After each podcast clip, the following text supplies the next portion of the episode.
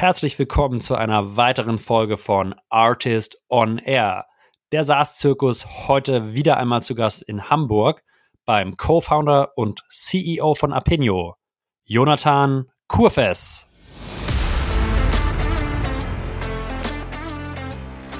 Ich glaube, wir hatten noch nie so, so positives Feedback nach einem All Hands, weil alle das auch extrem geschätzt haben. Also manchmal denkt man ja, man kann nicht transparent sein, ja, weil dann steigen alle auf die Barrikaden. Bei uns war es so, dass alle es extrem gewertschätzt haben, gesagt haben, okay, das ist ein großer Vertrauensvorschuss. Ja, freut mich wirklich sehr, dass Jonathan es geschafft hat, vorbeizuschauen. Extrem beeindruckende und spannende Geschichte, die er da mit Apinio und seinem Team schreibt. 2014 gestartet, um den Markt der Marktforschung zu revolutionieren.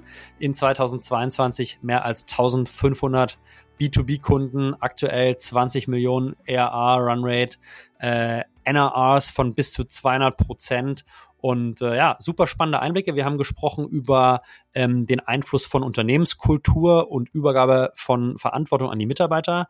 Jonathan hat uns Einblicke gegeben in die Erfolgsrezepte im Early Go-to-Market. Wir haben gesprochen über die Bedeutung von Pizzaboxen in der USA-Expansion und äh, auch über LinkedIn als Plattform äh, zur Mitarbeiterakquise, aber vor allem zum Vertrieb. Das und noch viele, viele spannende weitere Insights gibt's in der nächsten Stunde mit Jonathan Kurfes, Co-Founder und CEO von Apinio und mit mir, Julius Göllner. Viel Spaß euch!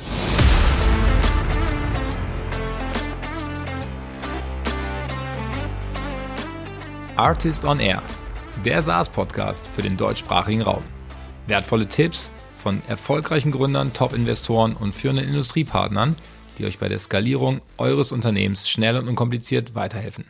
Zusammengestellt von Janis Bandorski, Julius Göllner und Matthias Erb. Herzlich willkommen zu einer weiteren Folge Artist on Air. Jonathan, guten Morgen. Moin, grüß dich. Moin, moin, wie man so schön sagt in Hamburg. Äh, Jonathan, ich glaube, Apinio ist eine super äh, medial auch wirksame und bekannte Story. Nichtsdestotrotz wissen, glaube ich, nicht alle, äh, was ihr macht. Deswegen hol uns doch mal kurz ab. Was macht ihr und welche Rolle spielst du dabei?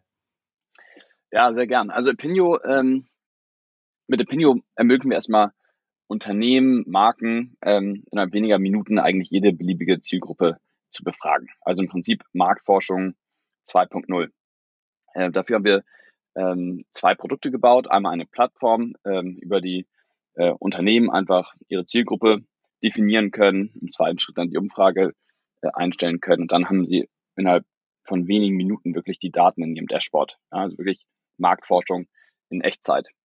Und damit machen wir eigentlich all das, was früher GfK und Ipsos etc. gemacht haben, nur viel, viel schneller, viel, viel günstiger und in viel, viel besserer Datenqualität, weil wir neben dieser Plattform für die Unternehmen eben als zweites Produkt äh, eine App haben. Das ist quasi wie ein soziales Netzwerk für Meinungen, über die, äh, über das Menschen ähm, zu jedem Thema in unterschiedlichen Kategorien einfach konstant ihre Meinung abgeben. Also jeden Tag erheben wir darüber Millionen von Meinungen und wir monetarisieren diese Community eben über klassische Marktforschungsumfragen.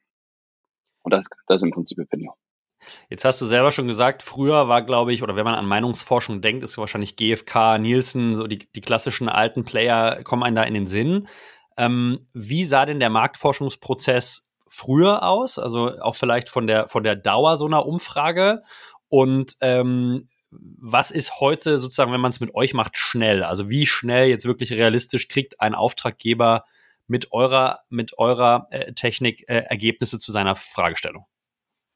Ja, also es war, ich habe es ja noch selbst erlebt. Ich bin ja auch von Haus aus jetzt kein Marktforscher, habe auch nie im Marktforschungsunternehmen gearbeitet. Ähm, ähm, das habe ich ja selbst erlebt, als ich quasi die Idee auch äh, zu Opinio hatte. Ich habe damals ein duales Studium gemacht, habe im Mark Marketing gearbeitet und damals war es für mich unmöglich, äh, im Prinzip direkt meine Zielgruppen zu befragen, um irgendwie Entscheidungen zu validieren, Kampagnen, Produkte, irgendwelche Ideen zu testen, sondern äh, der Prozess lief da immer so, ich musste erstmals äh, zur internen Marktforschung rennen. Äh, die sind dann zu den Instituten äh, gegangen, ja, die eben genannten. Die sind dann zu sogenannten Panel-Providern gegangen. Das sind im Prinzip Dienstleister, die einfach E-Mail-Batterien haben, ähm, wo Leute irgendwann mal gesagt haben, dass sie gerne an Umfragen teilnehmen. Und die versuchen dann eben diese Zielgruppe oder meine Zielgruppe zu erreichen. Und dieser ganze Prozess, der dauert, äh, ist natürlich ja, super, äh, super ineffizient, weil viele, viele Intermediaries. Ähm, und ja. Dauerte damals immer Wochen oder Monate, bis man dann die Ergebnisse hatte. War auch unverhältnismäßig teuer, weil so ein GFK erst einen Stift hebt, wenn man den äh, einen fünfstelligen Betrag auf den Tisch legt. Und die Datenqualität war auch immer sehr, sehr schlecht, weil äh, man muss sich immer fragen, warum nehmen Menschen überhaupt an diesen Umfragen teil? Ja? Jeder weiß, Marktforschung bringt keinen Spaß. Also warum machen es die Leute? Ähm, aus rein, aus einer rein extrinsischen Motivation, einfach weil sie ähm, damit Geld verdienen wollen. Und wenn sie dann entsprechend gefragt werden, ich sage mal dieses Beispiel, vielleicht kann man nochmal ein anderes nehmen, äh, besitzt du vier SUVs, sagt natürlich jeder ja, weil er vermutet dann eine Umfrage von einem Automobilhersteller, äh, ja, die ihm dann wiederum Coins gibt, wo, wodurch er dann wiederum mehr, mehr Geld verdienen kann. Ja? Das heißt, die Leute werden quasi so, äh, so konstruiert, immer so zu antworten, wie sie denken, wie sie am meisten Geld verdienen. So, das ist eigentlich das ganze Problem der ganzen, des ganzen Panel-Businesses. Und ähm, was wir jetzt quasi gemacht haben, äh, ist, dass wir die komplette Wertschöpfungskette der Marktforschung einfach komplett nachgebaut haben und automatisiert und digitalisiert haben ähm, und somit zum viel günstigeren Preis Marktforschung anbieten können. Nicht nur, weil wir alles automatisiert haben, sondern auch, weil wir ähm, versuchen, die Leute intrinsisch äh, zu motivieren. Also quasi Spaß, den, den Leuten den Spaß an der Marktforschung äh, zurückzugeben. Und ähm, das haben wir, glaube ich, geschafft. Einfach, weil wir der Hypothese gefolgt sind, dass äh, Menschen tendenziell gern ihre Meinung teilen. Egal, ob sie gefragt werden oder nicht, egal, ob man es hören will oder nicht. So sind die Menschen. So funktionieren im Prinzip auch soziale Netzwerke. Und ich fand es immer sehr paradox, dass das bei Marktforschung eben nicht der Fall ist. Und somit haben wir jetzt wirklich eine Community gebaut rund um, rund um das Thema Meinung, wo die Leute aus einer intrinsischen Motivation an diesen Umfragen teilnehmen. Und was wir ähm, damit jetzt, wenn man jetzt den Markt mal so ein bisschen anschaut, eigentlich äh, gemacht haben, ähm, dass wir als erste wirklich im Markt die komplette Wertschöpfungskette automatisiert haben. Es gab ja so eine erste Disruptionswelle nach den Instituten, das waren so die Survey Monkeys und Qualtrics, die gesagt ja. haben, okay, wir automatisieren jetzt mal den ganzen Survey-Erstellungsprozess, die ganzen Analysen ne, und versuchen quasi die Institute zu substituieren. Aber auch die waren immer abhängig von diesen klassischen Panel-Providern, ja, mit dem besagten ähm, äh, Qualitätsproblem. Und was wir gemacht haben, wir haben nicht nur eine Plattform gebaut, sondern auch das Panel nachgebaut. Und somit waren wir quasi die nächste Disruptionswelle im Markt und haben somit jetzt, äh, würde ich zumindest behaupten, äh, die überlegene Lösung der Marktforschung, weil wir es wirklich schaffen. Ähm, es ist also immer noch für mich ein, ein Wunder, ja, innerhalb von wirklich wenigen Minuten hunderte oder teilweise tausende von beantworteten Umfragen unseren Kunden zur Verfügung zu stellen. Und eigentlich jedes Projekt bei Pinio dauert äh, nicht länger als äh, 12 oder 24 Stunden, inklusive Consulting. Das heißt 12 bis 24 Stunden bei euch versus mehrere Wochen früher. Ich glaube, daher kommt auch euer Slogan The World uh, Fastest uh, Market Research. Ähm, genau, wobei das auch immer mit, mit, dem, mit den äh, Consulting Services ist, also die Feldzeit von unseren Umfragen. Ja, das kann man, die Kunden können das ja auch live tracken, also ist immer sehr, sehr transparent. Ähm, das sind häufig äh, nur ein paar Minuten. Also wirklich Realtime, ja. Also es, und das ermöglicht natürlich auch ganz neue, äh, ganz neue Use Cases, die es einfach ja. davor gar nicht gab. Ja, du kannst plötzlich Marktforschung machen, ja, während einem Meeting, in irgendwelchen Diskussionen, während Workshops. Also eigentlich Marktforschung in jeden Entscheidungs- und Entwicklungsprozess integrieren, was vorher gar nicht möglich war. Das heißt aber auch, um wirklich diesen von dir erwähnten Financial Bias bei den Antworten rauszunehmen, incentiviert ihr eure Nutzer überhaupt nicht monetär. Ist das richtig? Wir haben, ähm, doch, wir haben einen kleinen symbolischen Incentive, weil die, weil die User wissen natürlich schon, dass sie an Marktforschungsumfragen teilnehmen. Ähm, und da gibt es einen kleinen äh, monetären Incentive, das sind Coins und diese Coins kann man dann einlösen in Gutscheine oder eben spenden. Ähm, wir haben jetzt, glaube ich, auch äh, so ein äh, PayPal-Payout. Ja. Ähm, aber der Incentive ist so gering, dass sehr klar ist, okay, die Leute werden oder die User werden äh, ja, hiermit nicht reich und äh, versuchen deshalb diesen Incentive auch immer sehr, sehr gering zu halten, weil wir wollen eben keine Community werden oder keine App werden, wo die Leute reingehen, um Geld zu verdienen, weil es setzt den falschen Incentive. Ähm, Auf der anderen Seite ist das ja auch nur ein Use Case in der App. Also es, die User können auch die ganze Zeit ähm, in unterschiedlichen Kategorien quasi ihre Fragen äh, ähm, oder ihre Antworten abgeben und sich quasi benchmarken. Ja, also in ganz Deutschland oder je nachdem, in welchem Land man jetzt ist, ähm, können sehen, was sagt jung, was sagt alt, was sagt Frau, sagt, was sagt Mann. Ähm, und das ist schon sehr, sehr, sehr äh, ja, engaging, sage ich mal. Und darüber ähm, erheben wir ja jeden Tag Millionen von Meinungen. Und darüber und dafür kriegen die User gar nichts. Das machen einfach nur so aus Spaß, weil der Mensch einfach gerne seine Meinung teilt. Gleichzeitig können sie auch selbst ihre äh, die Community befragen. Ja, also quasi Marktforschung im Kleinen machen. Das können sie auch kostenlos ja. machen. Und das ist eigentlich auch so ein bisschen die Vision für die App, dass wir sagen, wir wollen eigentlich ein soziales Netzwerk werden, worüber jeder Mensch global ähm, innerhalb weniger Minuten kostenlos, ungefiltertes und unbiased Feedback erhalten kann. Weil andere soziale Netzwerke ermöglichen das ja nicht. Wie groß ist dieses soziale Netzwerk aktuell schon, Jonathan? Also wie viele Mon Monthly Active User habt ihr in der App? Also wir halten tatsächlich so ein bisschen künstlich die Active User Rate immer sehr konstant. Also in Deutschland sind es zum Beispiel seit, glaube ich, mittlerweile vier, fünf Jahren so ungefähr 60.000, mhm. weil wir haben äh, gelernt, dass ähm, je mehr Umfragen, also Marktforschungsumfragen, ein einzelner User bekommt, desto höher die User Satisfaction, desto höher die User Retention, desto mehr Umfragen kann er auch wiederum beantworten. Also es ist quasi wie so ein, wie so ein Flywheel. Verstanden. Und ähm, deshalb unser Fokus ist, liegt eigentlich ähm, nur darauf zu gucken, haben wir möglichst ausbalanciertes Panel, also ähm, sind alle Altersgruppen, alle äh, Regionen, ähm, gut, Geschlechter, ja, ähm, ausreichend repräsentiert in, in der App, so dass wir innerhalb sehr, sehr kurzer Zeit wirklich national repräsentativ befragen. Also das ist eigentlich unsere ähm, Haupt-KPI. Wie schnell können wir ein Tausender-Sample NatRep, national repräsentativ heißt das, 16 bis 65 befragen. So.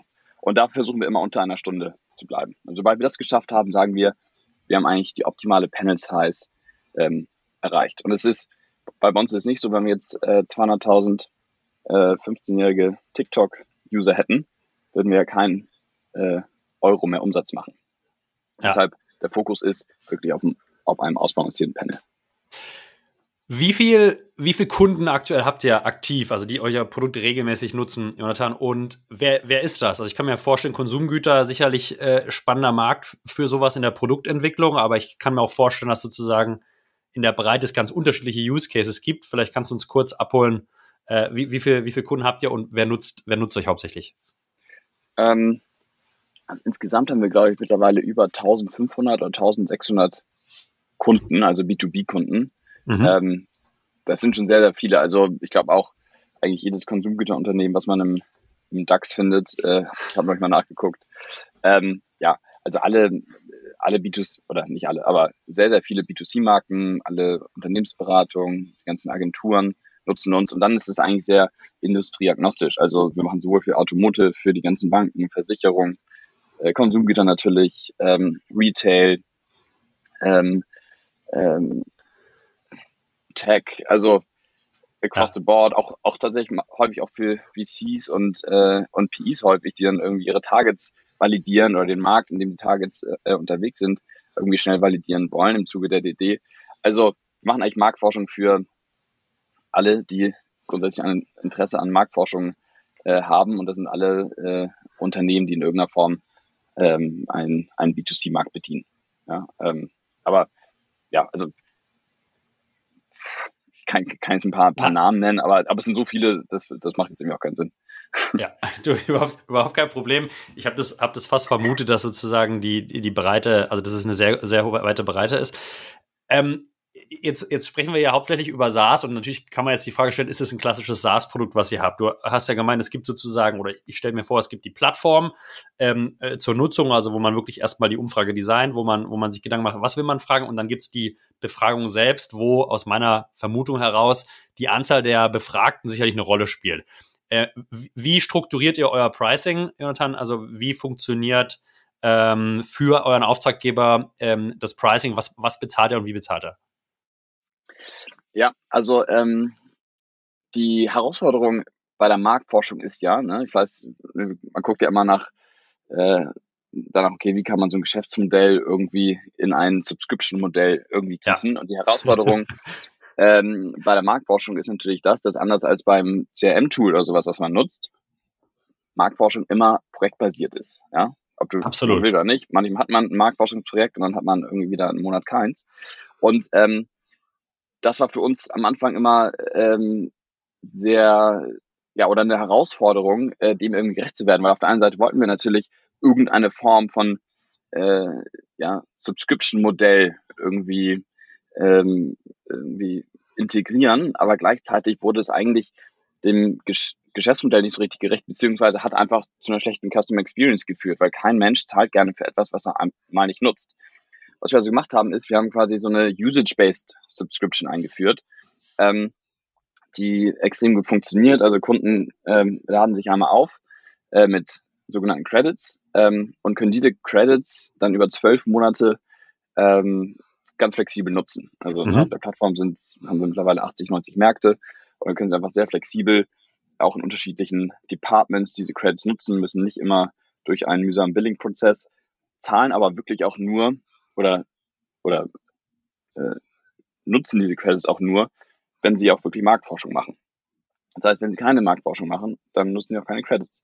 Und ähm, das Gute für uns an der Stelle ist, dass es immer äh, Upfront Payment ist. Das heißt, und auch natürlich auch sehr, sehr gut für den Cashflow, ja, weil die Unternehmen zahlen einmal upfront diese Credits und nutzen diese Credits dann über die nächsten zwölf Monate. Und für uns als Bootstrapped äh, Company haben wir natürlich dadurch immer einen sehr, sehr guten operativen Cashflow, der uns eben ermöglicht, auch diese ganzen Growth Invests äh, zu, zu tätigen, die ansonsten sehr schwer zu tätigen wären, hätten wir ein anderes äh, Pricing. Also für uns hat sich dieses Modell von Usage-Based Subscription ähm, ähm, als ein sehr gutes äh, bewahrheitet. Hört, so, hört sich so an, als wenn sozusagen ihr aber auch kein Base-Fee habt. Ja? Also sozusagen, du zahlst wirklich nur Usage-Based und es gibt jetzt kein irgendwie Minimum-Fee für äh, das, die Aufrechterhaltung deiner Grunddatenstruktur in der Plattform, sondern da zahlst du nichts, wirklich 100% Usage-Based. Genau, also wie gesagt, die komplette Plattform ist äh, kostenlos. Also es ist auch ein bisschen Teil unserer Philosophie, dass wir sagen, okay, wir wollen ja Marktforschung das wollen ja viele äh, Tech-Businesses, aber wir wollen es eben auch Marktforschung demokratisieren. Und ähm, das macht man eben nicht unbedingt, indem man quasi schon, um überhaupt eine, eine, eine Plattform zu nutzen, da erstmal so eine Schranke vorsetzt. Deshalb sagen wir, okay, jeder soll, jeder kann diese Plattform nutzen. Man kann auch unterschiedlich viele, also oder so viele Seeds, wie man will, ähm, ähm, auf der Plattform nutzen. Also da gibt es keine, keine Limitierung whatsoever. Ja. Man zahlt wirklich nur wenn man auch wirklich äh, äh, Menschen befragt, ja, oder auch wirklich Marktforschung macht. Da interessiert mich natürlich jetzt brennend, was ist so ein APA, ja? Also was zahlt ein Kunde durchschnittlich bei euch für so ein 12-Monats-Paket? Also wie viel lädt der, lädt der on average auf? Ich, sicherlich klar, ein großer Konsumgüterhersteller mehr als ein, als eine kleine Marketingagentur, aber on average, wie viel, äh, wie groß ist das 12-Monats-Paket, was, was gezahlt wird? Ja, es ist wirklich sehr, sehr schwer Divers, zu ne? sagen, ja. weil eigentlich, eigentlich muss man unsere Kunden natürlich ein bisschen clustern. Wir haben ja bei uns sowohl die kleine Agentur, die für ähm, ja, äh, 1800 Euro im Jahr einmal ein Projekt macht. Ja, und das wollen wir auch weiterhin bedienen, weil wir wollen ja quasi Marktforschung auch der Breite zugänglich machen. Und dann haben wir auch äh, äh, das äh, ja, multinationale Enterprise-Business, die irgendwie ähm, paar hunderttausend Euro ähm, bei uns lassen. Insofern, jetzt kann ich dir irgendeinen ähm, Durchschnittswert geben, aber ähm, bringt da, glaube ich, äh, recht, recht wenig. Ähm, äh, Im Prinzip ist das ja so ein bisschen auch so unserer, unsere, ja, oder unsere Mission, dass wir sagen, okay, wir haben jetzt dieses Produkt gebaut, wo wir eigentlich den Faktor Kosten und Zeit erstmals aus der Marktforschung eliminiert haben.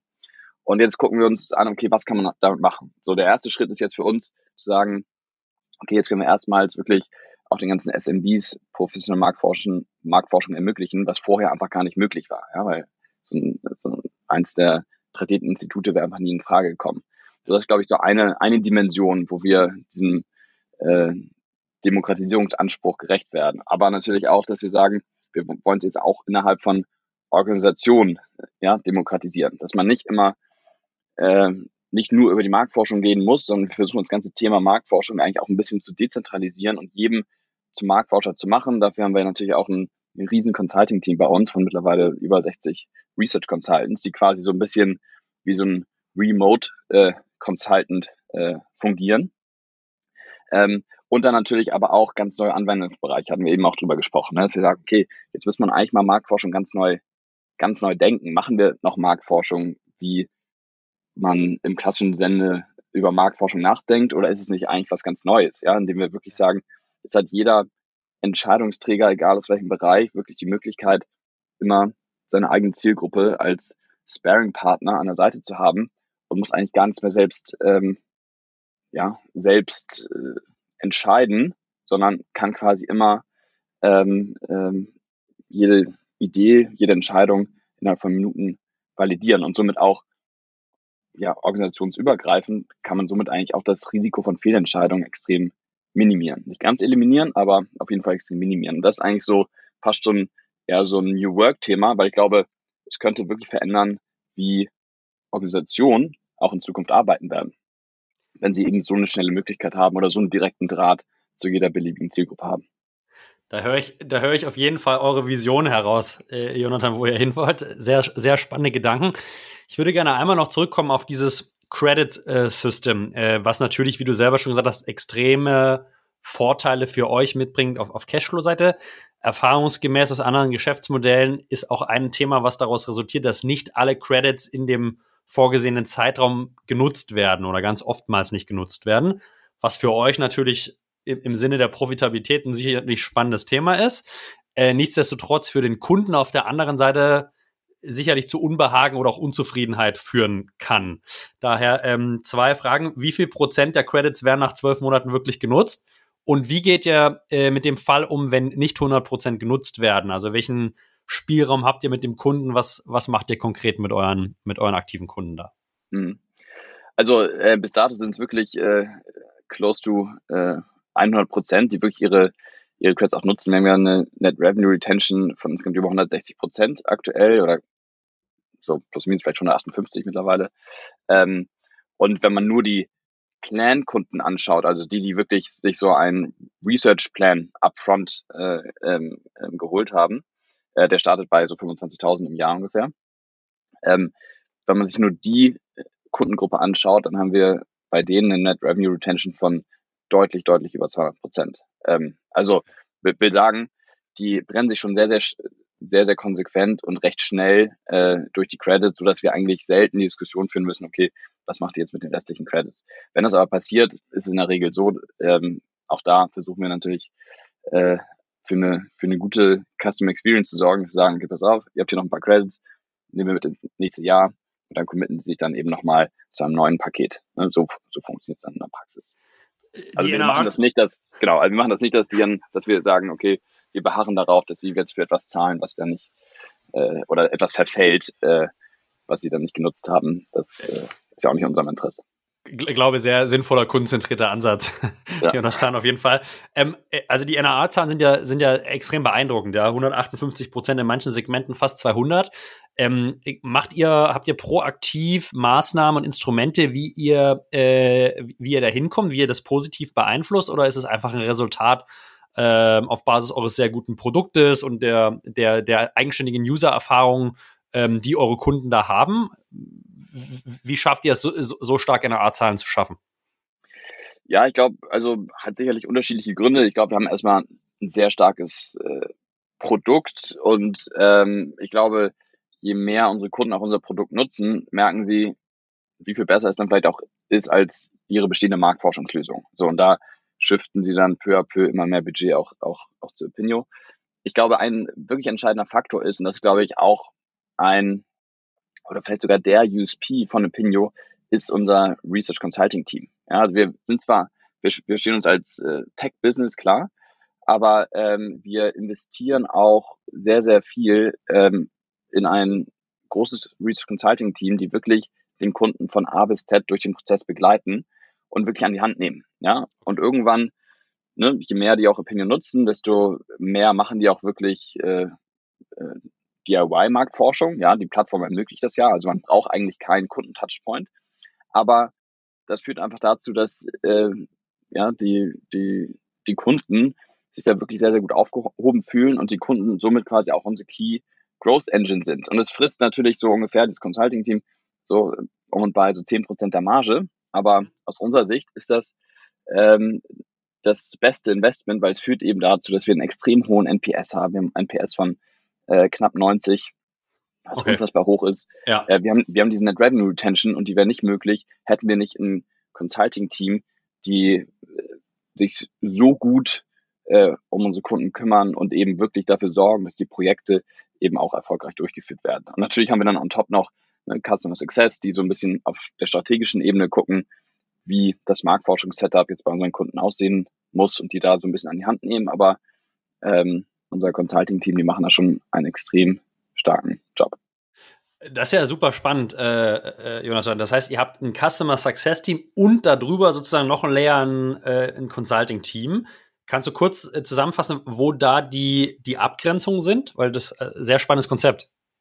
Ja, genau. Also was wir, was wir ähm, quasi haben ist, also ne, wenn man jetzt mal die Customer Journey so anguckt, gibt es natürlich erstmal Marketing und Pre-Sales, dann kommen die, dann die Kunden im Sales und ähm, bis die äh, Kunden sich dann zu einem Research Plan committed haben, der wie gesagt bei 25.000 startet, ähm, dann wandern diese Kunden von Sales rüber zu Customer Success. Ja. Und äh, Customer Success hat sowohl eine kommerzielle Rolle, aber eben auch so eine, so eine strategische Rolle, dass die eben so schauen, sich mit den Kunden auch zusammensetzen, okay, wie könnt ihr noch mehr aus Opinion rausholen, wie können wir euch noch besser helfen.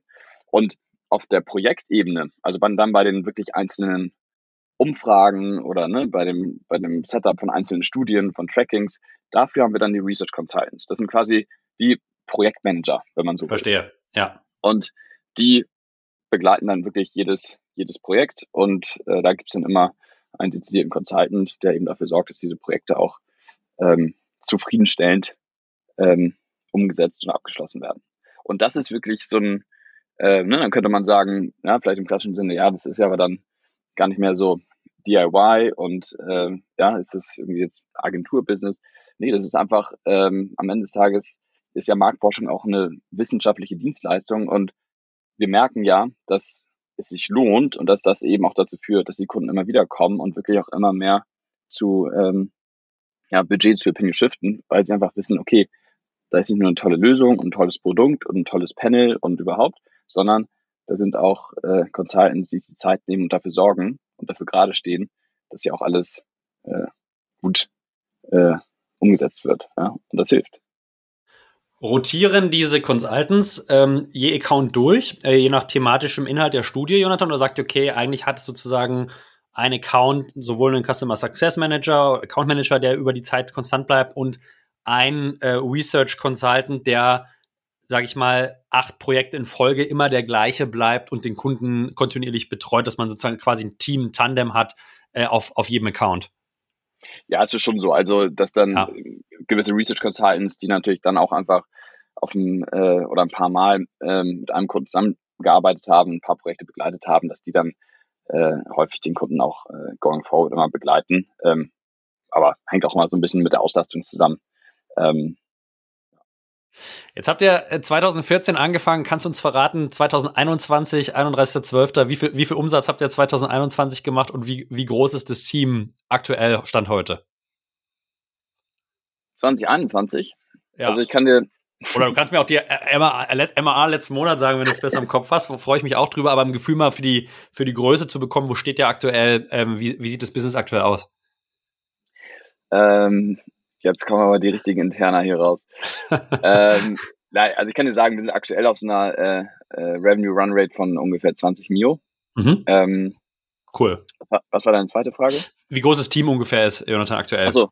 Und das Team, da sind wir aktuell bei 160, 170 äh, Leuten, äh, von denen ungefähr die Hälfte hier in Hamburg sind, äh, ein paar auch in Berlin ähm, und der Rest dann in UK, Frankreich, Spanien und USA verteilt. Jetzt hast du vorhin gesagt, ihr habt lange gebootstrapped. Ich habe bei Crunchbase mal kurz geguckt, da steht was, ihr habt 1,8 Millionen Euro Investment eingesammelt. Ähm, wie, wie, passt es zusammen, beziehungsweise wie lange habt ihr gebootstrapped und äh, wann habt ihr das erste Mal vielleicht Kapital aufgenommen oder wie ist deine Sicht allgemein auf, auf äh, Kapitalaufnahme am, am Markt aktuell? Ähm, ja, also wir haben, ähm, ich meine, wir haben ja sehr, sehr früh gegründet, ne? muss man ja dazu 2014, sagen. Also mit, 2014, ne? Ja, genau. Also mit 2014 wurde dann die GmbH angemeldet. Gegründet haben wir dann schon etwas früher. Ja. Ähm, also so mit 23, äh, 24, ohne wirklich äh, zu wissen, wie man überhaupt findet, natürlich. Geschweige denn, wie man ein Marfo-Business aufbaut. Ähm, und ähm, haben dann, nachdem wir gelauncht äh, sind, haben wir, da hatten wir schon so ein paar Angels, die irgendwie rein wollten, aber ich, und rückblickend war das auch, macht man das natürlich eigentlich nicht, weil man sagt, okay, beim Launch kann so viel falsch gehen, lieber vorher nochmal äh, ein bisschen Geld auf, aufnehmen. Aber wir waren so überzeugt, dass wir irgendwie äh, ein tolles Produkt hatten und gesagt haben, nee, wir warten jetzt nochmal und nach einem halben Jahr haben wir wahrscheinlich ganz viele Kunden und dann, ähm, dann machen wir eine kleine Runde. Ähm, war dann doch etwas schwieriger als gedacht, aber wir haben ähm, dann doch nach einem halben Jahr ähm, einfach eine kleine Angel-Runde gehabt. Ja, mit, okay. ähm, haben eine halbe Mew aufgenommen. Ähm, und ähm, dann sind wir damit auch erstmal ähm, äh, losgerannt, haben dann auch das Team aufgebaut. Damals natürlich noch viele, viele Fehler gemacht, muss man sagen. Also klar, mit, äh, ich weiß noch, ne, ist man 24 und hat plötzlich eine halbe Mio auf dem Konto und denkt erstmal so, wow, ähm, jetzt sind wir reich, so ungefähr. Ähm, merkt dann aber auch recht schnell, ähm, ja, wenn man dann irgendwie Leute heiert, wie schnell äh, dann diese halbe Mio auch wieder weg ist. Ja, das, das, das, haben, auch, haben auch wir gemerkt und klar, waren wichtige Learnings dabei, die uns, glaube ich, auch so ein bisschen dahin erzogen haben, dass wir sehr stark darauf geachtet haben, irgendwie nachhaltig zu wachsen. Ne? Damals sagten wir, okay, jetzt heiern wir äh, ne, ein großes Team, Sales-Leute und überhaupt und der Umsatz entwickelt sich dann äh, parallel dazu immer weiter nach oben. War natürlich nicht der Fall und seitdem, glaube ich, sind wir, gehen wir da deutlich bewusster äh, vor und haben da auch so ein bisschen diese, ja, so eine, so eine DNA entwickelt, dass wir sagen, okay, we gotta nail it before we scale it. Und das also immer wirklich sehr stark auf äh, nachhaltiges Wachstum äh, trimmt. Und weil wir da wirklich äh, nach einem Jahr war nämlich oder anderthalb Jahren war die Kohle fast weg und da äh, waren wir dann auch mehr tot als lebendig. Ne? Also es ist, glaube ich, auch so ein bisschen die Journey, die man als Startup vielleicht auch mal durchmachen muss. Ähm, und auch so gewisse, gewisse Erfahrungen, die man auch mal machen muss. Ähm, und ja, und da haben wir dann eben auch gemerkt, okay, ähm, und es zieht sich ja bis heute eigentlich durch, dass wir gesagt haben, okay, lass uns nie ähm, zu abhängig von, von Investoren werden, weil am Ende des Tages hängt man an dem Tropf und die unternehmerische Unabhängigkeit ähm, war einfach äh, mir persönlich auch sehr wichtig und ist, glaube ich, auch sehr entscheidend, wie wir jetzt Opinio auch so haben aufbauen, äh, haben aufbauen können. Ähm, meine Mutter hat auch immer gesagt, Junge, mach was du willst, mach nur keine Schulden.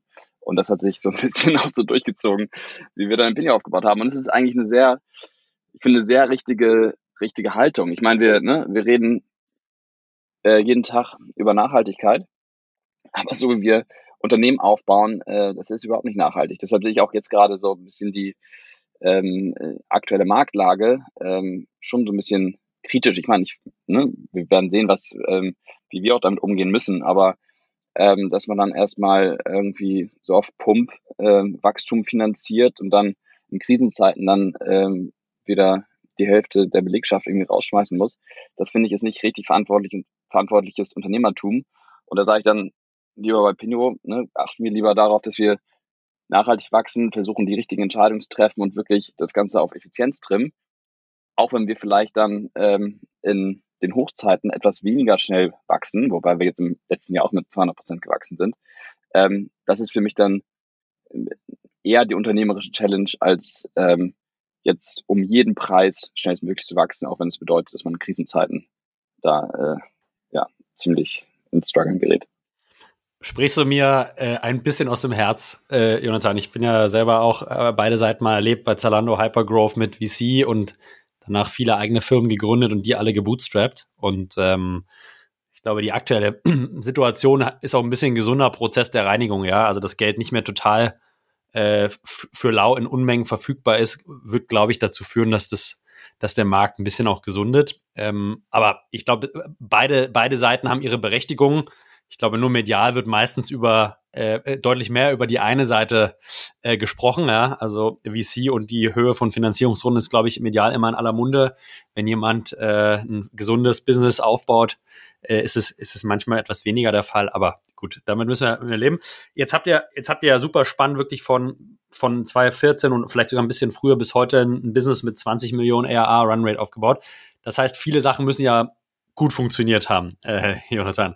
Was würdest du sagen, war insbesondere Early Stage im, im Go-to-Market in einer Industrie, die aus meiner Sicht ja vorher sehr konservativ war und sich kaum verändert hat, ja, und wo dann so ein Mitzwanziger ankommt und sagt, wir machen jetzt Marktforschung mal anders. Wie habt ihr das geschafft? Weil ich glaube, ihr werdet ja sicherlich nicht überall offene Türen eingerannt sein. Das heißt, was lief im Go-to-Market sehr gut? Was waren so ein paar Hacks rückblickend, die extrem gut funktioniert haben, die euch sozusagen den, die, die ersten Umsätze oder diese erste Wachstumsphase extrem positiv beeinflusst haben? Also ich, ich, wünschte, ich könnte jetzt sagen, pass auf, das waren so die krassen Growth Hacks, die wir damals mit Mitte 20 hatten. Ähm, wir hatten die noch nicht. Ich glaube, mittlerweile sind wir da schon etwas klüger. Aber ich glaube, was wirklich entscheidend war und nach wie vor ist, äh, ist einfach ähm, die, das Mindset und die, die Attitude, mit, dem, mit der man da reingeht. Also ne, je nachdem, ähm, wie hartnäckig, man muss extrem schamlos sein, man muss einfach so, ja, auf gut Deutsch, excuse my language, aber wirklich bereit sein, viel Scheiße zu fressen, so mhm. am Anfang. Und ähm, darauf haben die wenigsten Leute Bock. Und irgendwann, ich glaube, die ganze Hartnäckigkeit zahlt sich dann irgendwann aus. Und gerade in unserem Fall war das wirklich so, dass wir bestimmt drei, vier Jahre gebraucht haben. Wir mussten wirklich ein dickes Brett bohren. Einmal A, weil natürlich ähm, ähm, einem 24, 25, 26-jährigen äh, Typen, der niemals in der Marktforschung gearbeitet hat ähm, und der sich dann überall hinstellt und sagt, pass auf, wir revolutionieren die Marktforschung, der wird natürlich gerade von der Marktforschung jetzt nicht unbedingt mit äh, Kusshand empfangen, ähm, sondern da mussten wir erstmal, und das da war, hat Zeit sicherlich auch eine Rolle gespielt, ähm, uns erstmal auch so diese, diesen Trust und diese, Credi diese Credibility sehr, sehr hart erarbeiten. Zumal ja. auch die Marktforschungsbranche jetzt nicht dafür bekannt ist, ähm, die innovationsbereiteste äh, zu sein vor dem Herrn. ähm, also ich glaube, das hat einfach, also diese Hartnäckigkeit, die, die war einfach entscheidend und ich glaube, ähm, viele, viele haben die vielleicht auch nicht. Ähm, und das sehen wir jetzt auch tatsächlich in, in neue Märkte, in die wir reingehen, dass am Ende des Tages einfach die Strategie ist natürlich das eine, aber am Ende des Tages brauchst du äh, Köpfe, die einfach so umtriebig sind, die so visibel sind, die so äh, ja, scrappy sind in den Märkten, ähm, ähm, um wirklich da so eine, so eine, so, so einen Bass zu kreieren, der dir dann auch ähm, hilft, einfach de deine Pipeline zu füllen. Äh, das ist einfach e extrem entscheidend. Also wirklich diese Attribute, die man vielleicht bei Gründern häufiger sieht. Das war, glaube ich, auch damals äh, ähm, ja bei uns in dem, in, im Founding-Team einfach sehr, sehr entscheidend, dass wir einfach diese Hartnäckigkeit an den Tag gelegt haben. Ähm, da, was, da würde ich mal direkt also, einhaken. Mh. Da würde ich mal direkt einhaken, Jonas, was ein super, äh, super Übergang vielleicht zu einer aktuellen Challenge ist, die ihr zumindest in meiner Wahrnehmung gerade habt, nämlich Expansion in die USA. Und jetzt sagst du gerade neue Märkte, man braucht irgendwie jemand, der sich da reingräbt, der das macht. Was ist denn, wenn wir jetzt mal USA nehmen, ist ja eigentlich wie Neugründung in einem neuen Markt, jetzt ein bisschen übertrieben, aber was ist euer Playbook jetzt mit den Erfahrungen, die ihr äh, in Deutschland hattet für Entry to USA? Ja, also da können wir ja mal über aktuelle, direkt über eine mhm. aktuelle, aktuelle Challenge sprechen. Wie geht ihr daran? Also in den USA, äh, wie in jedem anderen neuen Markt, äh, haben wir einfach gemerkt, dass, dass wie nochmal ein neues, wie eine Neugründung ist im Prinzip. Ja, also man muss den Product Market Fit nochmal neu finden, man muss irgendwie seine Value Proposition nochmal anpassen, die Positionierung. Und ähm, äh, wie wir dann in die Märkte gehen, ist häufig, dass wir erstmal so ein, so ein Pizzabox-Team ähm, schaffen. Ja, also es ist okay. dann äh, ein Country Manager, äh, ein RC, also ein Research Consultant, ein Sales, äh, Marketing und Pre-Sales. Also erstmal eine sehr, sehr kleine, schlanke Truppe, die dann erstmal wirklich zur Aufgabe hat, ähm, ersten Proof oder eine gewisse erste initiale Traction irgendwie hinzubekommen, bevor wir dann wirklich äh, skalieren und dann die Teams sukzessive aufbauen. Ist natürlich auch so ein bisschen von historisch geprägt, weil wir gemerkt haben, okay, wir haben auch als Bootstrap-Business nicht die Möglichkeit, jetzt irgendwie ähm, äh, riesige Teams aufzubauen, ohne wirklich sicher zu sein, ähm, dass die Dinge auch funktionieren, die wir tun. Und so versuchen wir wirklich Step by Step äh, die Teams erst aufzubauen. Wie wir dann da reingehen, ist natürlich, dass wir dann erstmal für uns den ja, Beachhead Market definieren. Also welche Kundengruppe äh, wollen wir jetzt als erstes, als erstes targeten und da versuchen wirklich ein, ein Case, eine Value Proposition irgendwie hinzubekommen, die, bei der wir wissen, dass sie funktioniert und dass wir, dass die auch äh, repetierbar ist, ja, oder oder mhm. oder dass wir die auch äh, ähm, ja, repetierbar wiederholen, wiederholen können. Und ähm, so gehen wir dann erstmal rein. Aber wir haben wirklich auch gemerkt, dass häufig so, wie man sich auch so ein Go-to-Market in den Märkten vorstellt, ne, und so ein bisschen so sich ja im, im Spreadsheet quasi das alles erstmal so forecastet, dass das häufig einfach ganz anders eintritt, als man das, als man sich das denkt. Also ähm, da sind so viele kleine Faktoren, die da eine Rolle spielen, äh, die man einfach anfangs auch noch nicht auf dem Schirm hat.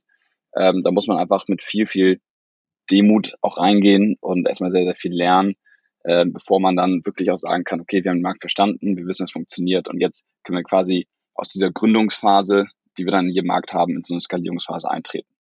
Deshalb unsere, unser vielleicht nochmal nochmal abschließend, also unser, unser äh, Go-to-Market-Approach ist das schon einer, der sehr, erstmal sehr, sehr effizient äh, ist und erstmal einen sehr, sehr kleinen und schlanken Setup äh, funktionieren soll.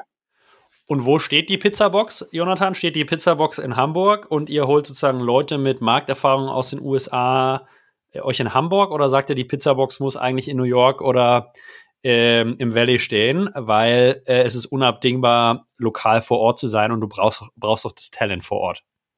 Also es kommt ein bisschen auf an. Also in den europäischen Märkten ähm, haben wir auch häufig äh, große Teile der internationalen Teams dann in Deutschland sitzen. Ähm, die, die, müssen nicht vor Ort sein. In den USA verhält es sich ein bisschen anders, einfach wegen der Distanz und, der, äh, und dem Zeitunterschied.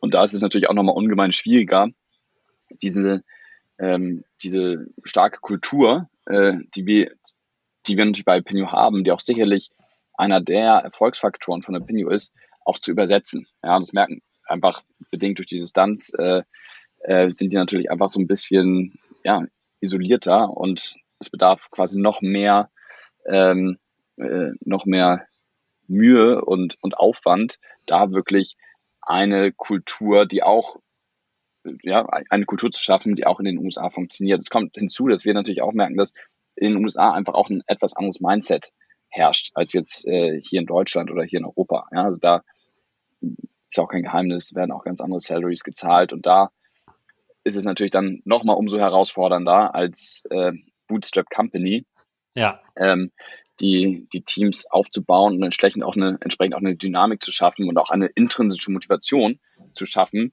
die ähm, äh, vielleicht auch ermöglicht, dass man nicht jedes äh, Market Salary irgendwie mitgeht. Wo, Jonathan, seid ihr gerade in Europa schon vertreten oder in welchen Märkten seid ihr aktuell schon stark vertreten und warum habt ihr euch strategisch jetzt für USA als nächsten großen Market to conquer entschieden? Welche Bedeutung hat USA für eure Vision und für eure Gesamtstrategie? Also in, auf der Plattform haben wir ja erstmal eigentlich jeden Markt, der äh, für Marktforschung zugänglich ist. Das sind jetzt knapp 90 Märkte. Ja. Eigene Sales Operations ähm, haben wir jetzt ähm, neben Dach in UK, Spanien äh, und Frankreich in Europa. Das sind auch so die größten Märkte, ähm, äh, größten Märkte in Europa. Und jetzt eben in den USA. Und USA einfach deshalb, ähm, weil das äh, mit großem Abstand äh, der größte Markt ist. Also über die Hälfte des Marktforschungsvolumens äh, global äh, wird in den USA gedreht. Und ähm, was wir eben auch gemerkt haben, dass die USA tatsächlich auch nochmal ähm, als Markt ähm, einfach deutlich ähm, innovationsbereiter und irgendwie auch teilweise digital. Also Marktforschung ist ja noch sehr, ja, noch sehr tradiert, auch wie wir es in, in Deutschland irgendwie kennen. Und da muss man erstmal ein dickeres Brett bohren. Und ich habe manchmal das Gefühl, wenn ich da drüben bin und mit den Leuten da spreche, dass die ähm, so eine Lösung wie Pinio äh, deutlich schneller annehmen ähm, als es jetzt hier in Deutschland der Fall war. Ähm, deshalb, also da ist, äh, wenn wir es da schaffen, und unser Anspruch ist es ja, eine, ein Global Player für Market Research zu werden, ja. ähm, dann äh, kommen wir dem Ziel auf jeden Fall ein Stück näher. Deshalb ist das jetzt als nächster großer strategischer Punkt äh, auf unserer Agenda, dort einen erfolgreichen Go-to-Market hinzubekommen. Mache ich mir überhaupt keine Sorgen, dass ihr das schafft, äh, Jonathan, so wie ich dich kennengelernt habe. Ich würde mal noch einen vielleicht kleinen Themenschwenk machen. Und zwar ist so meine Wahrnehmung von dir als Person, dass du eine sehr, sehr starke Personal Brand auf LinkedIn hast. Und ähm, diese auch sehr eng verbunden ist natürlich äh, mit, mit deinem Unternehmen, mit eurem Unternehmen. Ähm, jetzt ist natürlich de der Begriff Social Selling ja irgendwie in, in aller Munde und die Bedeutung von solchen Plattformen wird heiß diskutiert.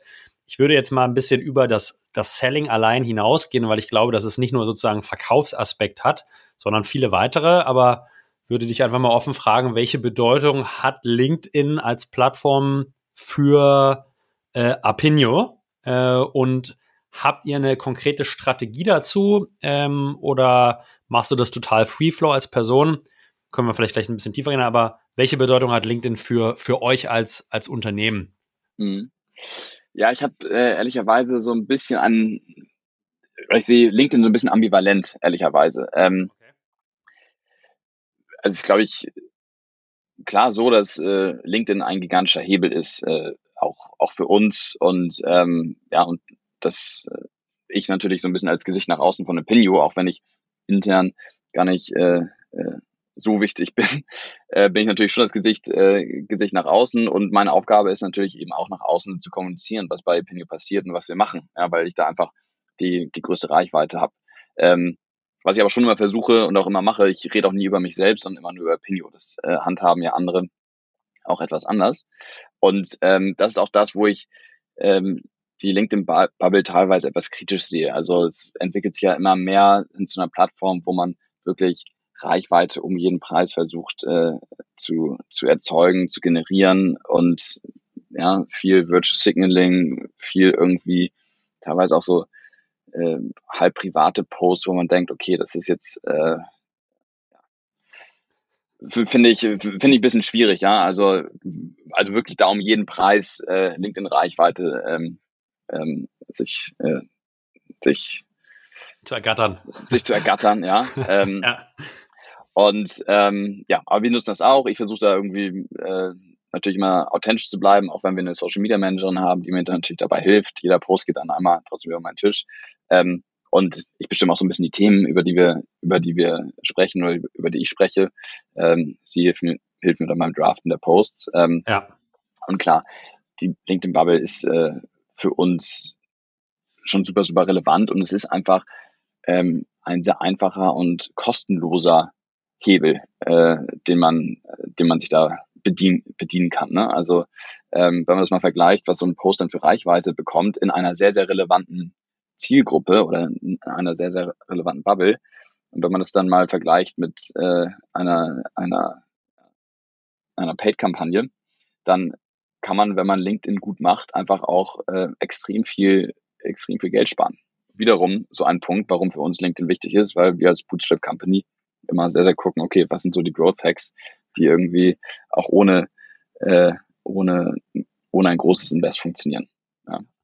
Ähm, ja, aber wie gesagt, ich glaube, man kann LinkedIn schon sehr, sehr gut leveragen. Es gibt auch so ein paar Growth Hacks, die man da nutzen kann, aber gleichzeitig sehe ich persönlich auch die Bubble äh, immer, immer kritischer. Aber ich habe so rausgehört, dass schon, sage ich mal, Kundenakquise eigentlich so das Output-Parameter 1 ist für LinkedIn. Äh, ich nehme an, es hat de definitiv aber auch positive Effekte auf Employer Branding und auch wahrscheinlich Recruiting ähm, für euch, oder? Genau, also klar, also das, das ist, das ist schon so. Und dadurch, dass wir, glaube ich, auch immer ähm, viel Content haben, den wir teilen können, also sei es produktseitig, sei es auch, dass wir einfach, ne, dadurch, dass wir immer diese Millionen von Daten haben und Meinungen haben, auch zu jedem Thema, ähm, Insights, Statistiken äh, liefern können und Diskussionen bereichern können, das ist natürlich auch ein Segen. Ja, also aus einer Content-Marketing-Perspektive haben wir da einfach einen äh, unendlichen Schatz, äh, den wir uns bedienen können. Und ich finde auch persönlich, und das ist eigentlich immer ähm, auch das, das Schönste, finde ich an LinkedIn, dass ich quasi auch die Möglichkeit habe, darüber auch immer so ein bisschen äh, das Team in den Fokus zu rücken, indem ich darüber spreche, was die Teams machen oder woran sie arbeiten das sehe ich nämlich auch so ein bisschen als meine Aufgabe an, den da so ein bisschen die, ähm, die in den Mittelpunkt zu stellen, weil ich will es ehrlicherweise gar nicht unbedingt sein, sehe aber natürlich auch, dass man als äh, Person äh, eine deutlich höhere Reichweite hat als wir jetzt als Company, weil die Leute einfach sich eher für Personen interessieren und weniger für Corporates. Ja, das, das so, ja. Absolut. Und ich glaube, so wie ich dich kennengelernt habe, ist dir das Team und die Kultur bei euch ja auch extrem wichtig. Ja, also ich äh, habe hab das Gefühl, dass äh, du dir viele Gedanken darüber machst und dass das allgemein auch in eurer Gesamtstrategie eine sehr große Rolle spielt. Ähm, was ist denn, was sind denn deine Gedanken zu ähm, Kultur im Unternehmen, äh, insbesondere wenn man vielleicht aus einem Bootstrapped-Hintergrund kommt, äh, Jonathan, und, und ähm, jetzt daran denkt, dass ihr vielleicht jetzt von 150 Leute in den nächsten Jahren auf 500 gehen wollt. Ja? Also welche Rolle mhm. spielt Kultur und wie was macht ihr, diese aktiv zu gestalten ja, äh, aktuell? Also was hältst du für, für wichtig, um erfolgreich zu sein in der aktuellen Marktsituation, wenn man über Kultur nachdenkt? Ja, also äh, Kultur ist tatsächlich äh, für uns, aber auch für, für mich persönlich wahrscheinlich fast das Wichtigste, weil ich glaube einfach, dass die Kultur, die natürlich über das oder von dem Team oder von den Köpfen im Team geprägt wird, dass äh, die eben entscheidend für die Resultate ist. Ja, ob man äh, tolle Produkte macht, ob man irgendwie viel Umsatz macht. Am Ende des Tages ist die Basis dafür immer die Kultur. Deshalb, wenn ich äh, ja, Opinio bewerte, schaue ich auch am meisten auch auf die Kultur und ob die quasi so funktioniert und auch alle so handeln, wie ich es für richtig halte. Und was dann quasi die Financials oder was dann am Ende daraus rauspurzelt aus dieser Kultur, das ist dann eher so ein bisschen zweitrangig. Ähm, oder das Ergebnis aus einer funktionierenden oder eben nicht funktionierenden Kultur. Und natürlich haben wir da auch so eine so gewisse Philosophien, was wir unter einer guten Kultur verstehen. Also ich persönlich versuche da immer so ein bisschen ähm, von einem positiven Menschenbild erstmal per Default auszugehen. Ja, es okay. ist ja und das bedeutet, und ich glaube andere auch gerade Corporate-Kulturen, äh, die sehen das eher anders oder die leben das eher anders, weil da ja sehr, sehr viel kontrolliert wird. Das heißt, da wird eher von einem teilweise negativen Menschenbild ausgegangen, weil man sagt, okay, man muss die Leute kontrollieren, damit sie äh, arbeiten. Ich glaube eher, so kein Mensch äh, geht zur Arbeit und sagt, äh, heute performe ich mal scheiße, weil das bringt einfach mehr Spaß. So, sondern ähm, ich glaube, grundsätzlich will jeder seinen Beitrag leisten und es ist die Aufgabe vom Unternehmen oder auch von, von mir als Person, ein Umfeld zu schaffen, ein, ein Environment zu schaffen, in dem man irgendwie gern arbeitet und auch gerne seinen Beitrag leistet. Und da ist natürlich dann irgendwie entscheidend, dass man erstmal eine Organisation baut, mit der sich Leute identifizieren. Ich glaube, das hat auch unterschiedliche Komponenten. Einmal, klar, muss man erfolgreich sein, machen wir uns nichts vor, ansonsten funktioniert das auch nicht. Aber auch, dass man auch gewisse Werte hat und dass die Organisation einfach auch ähm, so die richtigen Dinge tut, dass die Leute sagen, okay, das ist eine Organisation, die auch von den Werten her ähm, ähm, etwas ist, womit ich mich identifiziere. Und das führt dann automatisch wiederum zum sehr hohen äh, Commitment, zum sehr hohen Ownership-Level und auch zum gewissen unternehmerischen Mindset, weil man sagt, okay, das ist quasi fast wie meine, wie meine Company. Ich fühle mich der so verbunden, das ist wie meine Company. Und das ermöglicht dann uns wiederum ein höheres Level an Vertrauen und äh, minimale Kontrolle oder auch maximale Flexibilität, was wir jetzt auch tatsächlich schon ähm, sehr weit getrieben haben bei Pinot. Das, äh, ja, die Leute können natürlich auf der einen Seite arbeiten, wo, wann, wie sie wollen, ähm, aber auch an dem Vacation Policy haben wir eingeführt. Nicht um, und wir haben es gar nicht so an die große Glocke gehängt, aber wir haben einfach gesagt, okay, wir vertrauen einfach euch, dass ihr sowohl im Sinne der Company acht, äh, ne, so, sowohl darauf achtet, dass die Company erfolgreich ist, aber eben auch darauf achtet, dass ihr gesund seid. Wie ihr das macht, ist erstmal euch selbst überlassen. Wir vertrauen einfach euch, dass ihr euch so ein bisschen, ich sage immer, jeder soll sich so ein bisschen wie ein Mini-CEO fühlen. Ja. Ähm, dass ihr ähm, das schon selbst sehr gut ähm, abschätzen könnt und wir vertrauen euch, dass ihr, ihr das richtig macht. Und so, ich würde sagen, das ist so ein großes, also was wir natürlich so ein bisschen einfordern, ist äh, zum großen Level ähm, das Thema Selbstverantwortung. Ja, weil ich glaube, anders wäre es auch nicht nachhaltig für die Organisation ähm, und auch nicht nachhaltig für mich persönlich oder für das Leadership-Team, wenn jeder immer nach oben guckt, sondern wir sagen, nee, jeder hat unterschiedliche Hüte auf und ich sehe die Organisation auch eher wie so ein Organismus, wo jeder unterschiedliche Hüte auf hat, manche unterschiedlich groß und klein äh, und nicht wie so eine Pyramide, wo alle immer nach oben gucken, weil ich glaube, es ist einfach nicht nachhaltig. Ähm, sowohl äh, für die Organisation als auch für mich nicht. Und, ähm, ähm, und das funktioniert äh, ganz gut. Und wie man, glaube ich, sowas, so ein Vertrauen auch eben stärker ähm, schaffen kann, ist mit sehr hohen Level an Transparenz und, und transparenter Kommunikation. Also für, was wir zum Beispiel jetzt im letzten Audience gemacht haben, ähm, und ähm, dass wir unsere P&L einfach mal geteilt haben intern und gesagt, okay, damit ihr einfach mal versteht, warum werden gewisse Entscheidungen getroffen, warum können wir jetzt nicht irgendwie ähm, andauernd die Gehälter erhöhen, ähm, so sieht es aus und so, damit einfach mal so ein bisschen so ein gewisses Verständnis entsteht und da eben auch so ähm, wir auch so eine gewisse Form von Responsible Leadership auch institutionalisieren bei jedem in der Company. Ja? Und es, es war auch krass zu sehen. Also ich glaube, wir hatten noch nie so so positives Feedback nach einem All Hands, weil alle das auch extrem geschätzt haben. Also manchmal denkt man ja, man kann nicht transparent sein, ja, weil dann äh, äh, steigen alle auf die Barrikaden. Ähm, bei uns war es so, dass alle es extrem gewertschätzt haben, gesagt haben, okay, das ist ein großer Vertrauensvorschuss. Ähm, der hilft uns, Dinge besser zu verstehen und ähm, führt eben dazu, ähm, dass da ein höheres Level, und da sind wir wieder am Ausgangspunkt, an Commitment ähm, und auch Ownership in der Organisation herrscht. Und das ist für mich so eine, eigentlich so eine, so eine, so eine perfekte Kultur, die sowohl hochperformant ist, als auch extrem hohe Flexibilität ähm, ähm, ja, ermöglicht. Aber ich glaube auch, und so ehrlich muss man eben auch sein, sowas funktioniert nicht überall. Wir sind natürlich ne, so, können da noch sehr viel vorgeben oder noch sehr viel formen. Ich glaube, bei vielen Unternehmen, die einfach lange eine ganz andere Kultur hatten, da die Transformation hinzubekommen, zu so einem, ähm, ja, zu so einer neuen Philosophie, ist äh, sehr, sehr schwierig, glaube ich. Ja, das würde ich absolut unterschreiben und äh, deine Gedanken teile ich total, Jonathan. Ich, wir sprechen immer bei uns so vom Unternehmer im Unternehmen. Ja, wir suchen eigentlich immer Unternehmer im Unternehmen. Das ist so ein bisschen äquivalent zu, jeder ist sein eigener CEO. Und ich glaube auch, dass sozusagen, wenn du das auf der grünen Wiese baust und neu startest und von Anfang an so lebst, das deutlich einfacher zu implementieren ist, als wenn du eine Historie hast und dann musst du den bestehenden Apparat und auch die bestehende, die bestehenden Menschen und Mitarbeiter, die ja auch eine gewisse Kultur gelernt haben über die letzten Jahre, dann verändern. Ich glaube, mhm. der Change-Prozess ist deutlich schwieriger äh, zu machen. Ich habe eine letzte abschließende Frage, äh, Jonathan. Wo, wo würdest du sagen, es sind kulturell aktuell oder ist kulturell aktuell eure größte Challenge? Also was so eure aktuelle größte Herausforderung, wenn ihr über, über People und Kultur nachdenkt? Ähm, ja, ich denke schon, wir merken auch, wir sind jetzt im letzten Jahr mit äh, über 100 Leuten gewachsen. Ähm, alles remote und dann eben auch noch in unterschiedlichen Ländern.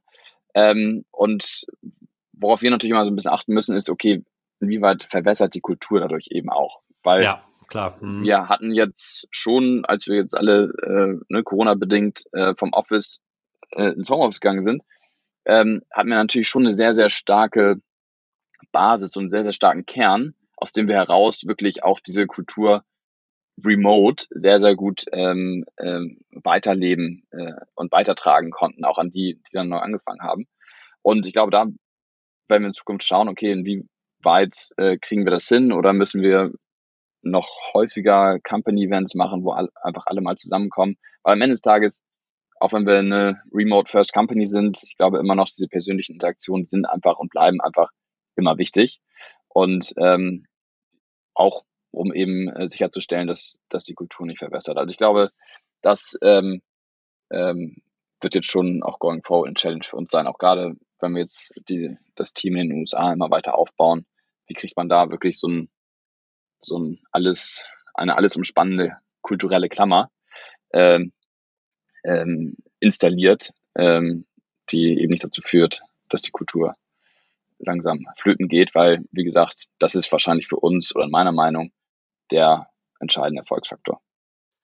Wir werden das auf jeden Fall weiter beobachten, äh, Jonathan, und dich dann äh, in einem Jahr mal wieder fragen, ob das funktioniert hat ähm, mit, mit äh, Teams auf äh, in ganz vielen unterschiedlichen globalen Standorten. Inhaltlich, ähm, vielen, vielen Dank für diesen, diese super Einblicke. Ich habe natürlich noch eine abschließende Artist on Air Frage, nämlich, wo sollte ich in Hamburg unbedingt mal essen gehen? Brunchen, Lunch oder Dinner? Aus dem Bauch heraus, äh, ohne weitere Infos meinerseits, wo sollte ich unbedingt mal hingehen? Ähm, magst du Fisch? Absolut. Ja, ich bin groß, großer Freund von Seafood. Ähm, dann will ich mal in die XO Seafood Bar gehen. Okay. Die, die machen wirklich sehr guten Fisch. Und auch äh, äh, Fisch in Form und Farben, äh, was man, wie man das nicht so häufig äh, isst. Also ähm, da kannst du mal hingehen und es ist direkt auf dem Kiez, dann kannst du auch direkt danach äh, weiterziehen. Da, da bin ich dann Montag mal nicht so produktiv im, im, im Office, aber äh, das muss auch mal sein. Jonathan, ganz, ganz herzlichen Dank. Ich freue mich natürlich, äh, dich zu sehen und oder euch zu sehen auf dem Artist Summit im Oktober und äh, drücke euch für die USA-Expansion äh, die Daumen. Die Geschichte, die ihr da gebaut habt, ist bis dato extrem beeindruckend, muss ich sagen. Daher hoffe ich und drücke euch die Daumen, dass es genau in dem Tempo und 200 Prozent äh, ARR-Growth weitergeht. Ähm, vielen, vielen Dank für deine Zeit heute. Hat mir sehr großen Spaß gemacht und äh, alles Gute von meiner Seite. Danke dir. Hat großen Spaß gemacht. Ciao, Jonathan.